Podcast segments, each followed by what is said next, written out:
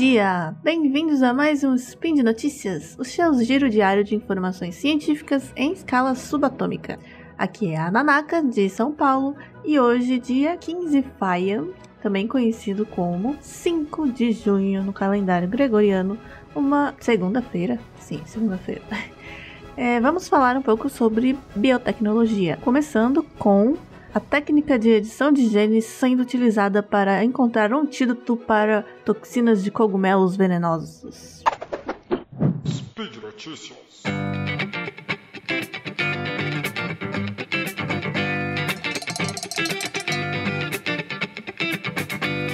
Recentemente, é recentemente, é até que é. Tô perdida no calendário da, das, dos, dos podcasts lançados aí, mas a gente fez um SciCast sobre cogumelos, então vá lá ouvir. Se você não ouviu, falamos bastante sobre cogumelos venenosos e suas toxinas. E esse estudo é, utilizou uma das mais modernas tecnologias de edição de genes, que é a CRISPR, né? E pode ter com isso descoberto um antídoto para o veneno de um dos cogumelos mais mortais do mundo, também conhecido como cogumelo da morte, né? Amanita phalloides. A manita é o gênero que é bem conhecido por ser bastante tóxico, né? E normalmente é aquele cogumelo, quer dizer, o mais é, clássico é aquele que é um cogumelo vermelhinho com bolinhas brancas, né? Bem cogumelo do Mario, né? Então, não como. Mas antes de começar a, o estudo em si, revisando rapidamente o que, que é a CRISPR, né? Que é essa tecnologia de edição. Ela é uma de edição de genes, né? É uma sigla em inglês que significa repetições palindrômicas curtas, agrupadas e regularmente espaçadas. Ou seja, é para designar é, um tipo de padrão de sequência né, de pares de base do DNA que foi descoberto em bactérias. Enfim, já teve SPIN, já teve SciCast falando sobre CRISPR e é bem fácil de encontrar hoje em dia na internet a, a definição, né? Mas é isso, descobriram essas sequências é, curtas e repetitivas e tal, e descobriram que podia usar isso para é, projetar uma espécie de tesoura é, biológica, né? Que vai lá e consegue editar o, os genes, ou seja, cortar fora um gene e colocar outro no lugar. Então ela permite essa tecnologia CRISPR, foi revolucionária, né? E permite que os, cientistas né, façam alterações precisas no DNA de um organismo. É como mesmo se fosse uma é, tesouras mole moleculares, né? Cortando e colando o DNA, e aí assim você pode. É, a gente consegue adicionar ou remover é, sequências, né, seções específicas do código genético. Mas voltando aos cogumelos mortais, os cogumelos Amanita phalloides né, são responsáveis por 90% das mortes anuais causadas pela ingestão de cogumelos venenosos. É, mesmo sendo aparentemente inofensivos, ou não, né? Porque se for esse vermelho, para mim, qualquer coisa na natureza, assim, com cores muito chamativas, já é meio que, né? Se afaste. É, mas existem muitas exceções, claro, né? Não dá, biologia é exceção é, mesmo aparentemente inofensivos, né? Pode ser até assim, é fofinho, né? Chama atenção. E tem um sabor até que agradável, né? Não é aquela coisa você vai botar na boca e cuspir. Não, ele não dá uh, as caras assim, né? Tipo, sou venenoso. Bom, o consumo desses cogumelos, então, é, apesar deles não parecerem, eles podem levar a sintomas graves, como vômitos, convulsões, danos severos ao fígado e outros órgãos, e inclusive até a morte por falência, é, falência dos órgãos. Então, como que a tecnologia CRISPR entrou nessa história, né? Os pesquisadores da Universidade de Sun Yat-sen, na China, não sei se estou pronunciando, mas é isso, é, usaram a CRISPR, conseguiram identificar é, um potencial antídoto para a toxina desses cogumelos mortais, né? A toxina que é chamada alfa-amanitina. Eles fizeram isso criando um conjunto de células humanas, cada uma né, numa cultura ali, numa placa, cada uma com uma mutação em um gene diferente.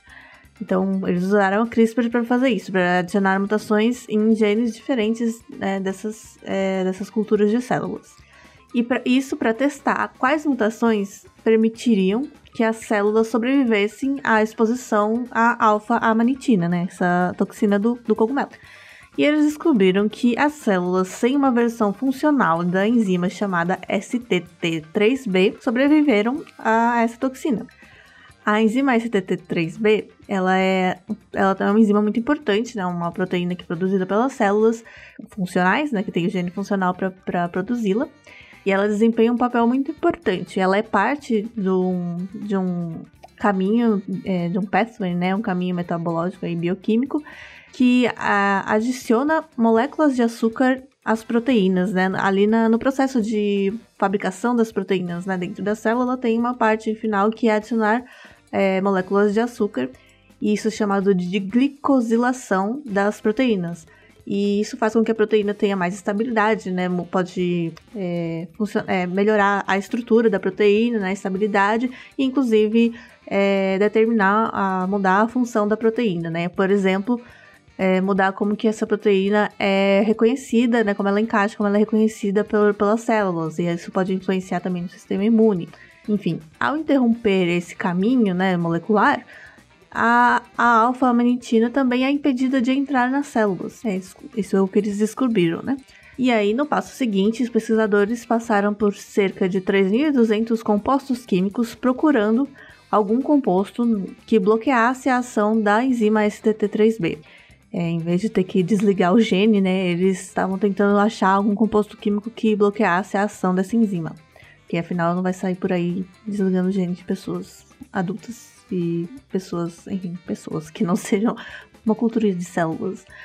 É, eles descobriram que um composto chamado verde de indocianina, é que é um corante desenvolvido pela Kodak nos anos 1950, e de forma, não sei como é que eles listaram nessa lista de compostos. Aí me dê aí 3.200 compostos X. Esse aqui é, um, ó, é um corante desenvolvido pela Kodak, enfim.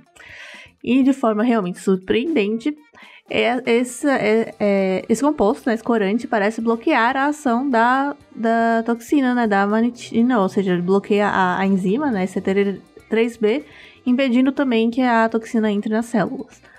E nos experimentos, né, apenas cerca de 50% dos camundongos tratados com esse corante verde de indocianina morreram de envenenamento por, por amanita né, por alfa-manitina, ou seja, 50% é o número, se, esper, se o esperado era 100%, né, salvando metade, na verdade o esperado era 90%.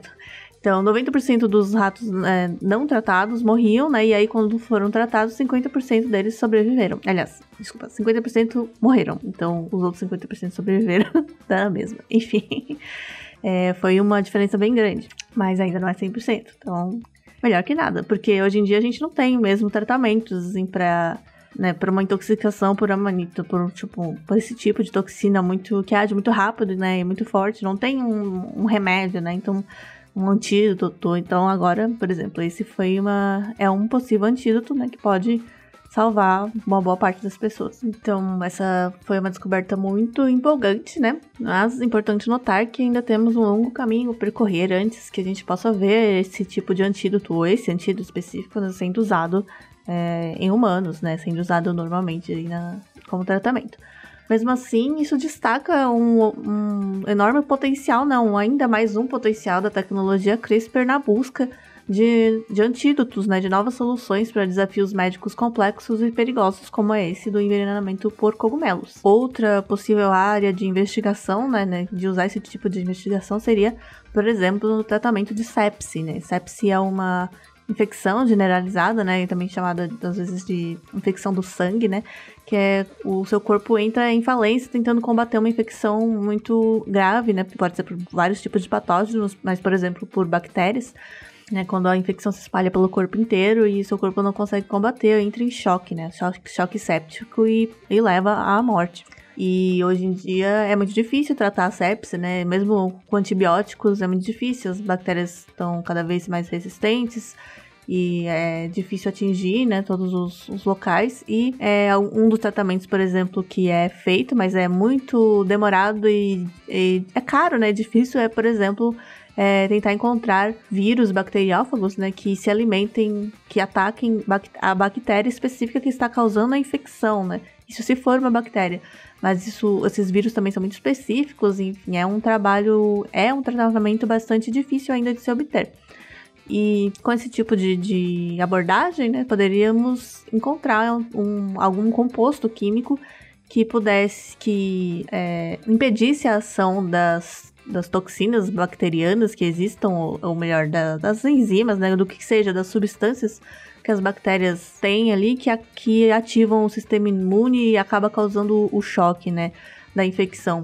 Então, descobrindo é, quais são essas, essas enzimas, a gente poderia também usar a CRISPR para isso e descobrir antídotos né, que possam, pelo menos, dar alguma chance a mais né, para o tratamento de sepse, ou enfim, de várias outras síndromes aí. No caso, a Agência de Medicamentos dos Estados Unidos e a Agência Europeia de Medicamentos já aprovaram o uso do, do corante lá, o verde de indocianina, em exames de imagem, né? Sabe-se então que esse composto é seguro para é seguro para as pessoas, né, em determinadas dosagens. No entanto, os testes em humanos exigem muito financiamento, né, e muito tempo para passar por todas as, claro, por todas as fases, né? Sem mencionar alguns desafios éticos e logísticos de testar um antídoto em pessoas que ingeriram acidentalmente o cogumelo, né? Ou seja, como é que você vai, você vai ter que administrar o, o cogumelo e a pessoa vai ter 50% de chance de, de morrer, né? Não é assim que funciona, né?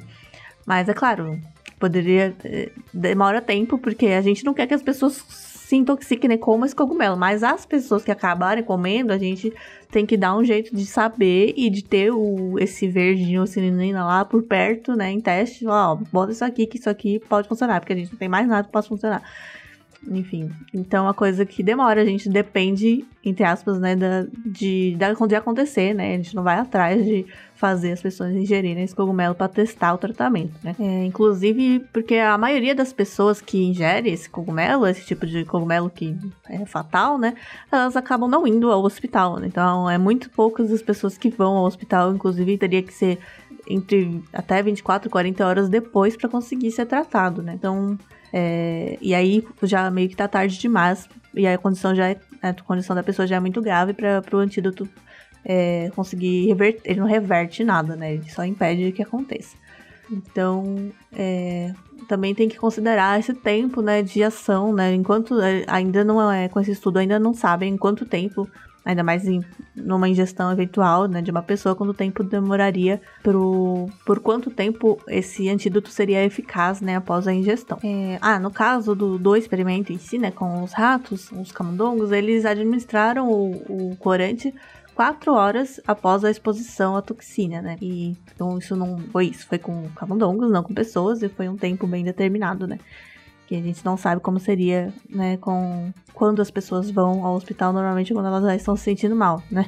Aí já não sabemos também como seria. Bom, em resumo, esse foi um avanço muito interessante, né? Uma aplicação é, muito interessante da CRISPR, né, para na investigação aí de na busca por antídotos e embora a gente ainda esteja longe de ter isso, né, de forma acessível, né, esse antídoto específico aí do cogumelo de forma acessível e eficaz, a gente tá aí, tem aí um caminho bem traçado e novas possibilidades da investigação de antídotos com CRISPR. E por hoje é isso. Espero que tenham gostado. Qualquer dúvida ou sugestão de outros tópicos aí, deixem aí no comentário no post. Lembrando que o link para esse estudo também está no post e que esse podcast só é possível de acontecer por conta do apoio dos nossos patronos, nossos apoiadores no Padrim e no PicPay. Então, se você quiser e puder, apoie a gente lá também, assim como todos os podcasts aqui do Portal Deviante. Então, até a próxima e cuidado, não saia por aí comendo qualquer cogumelo. Tchau!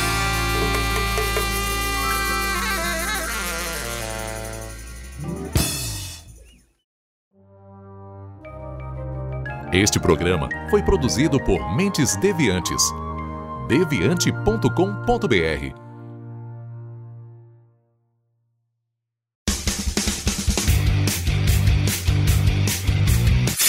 Cortes, edição de podcast.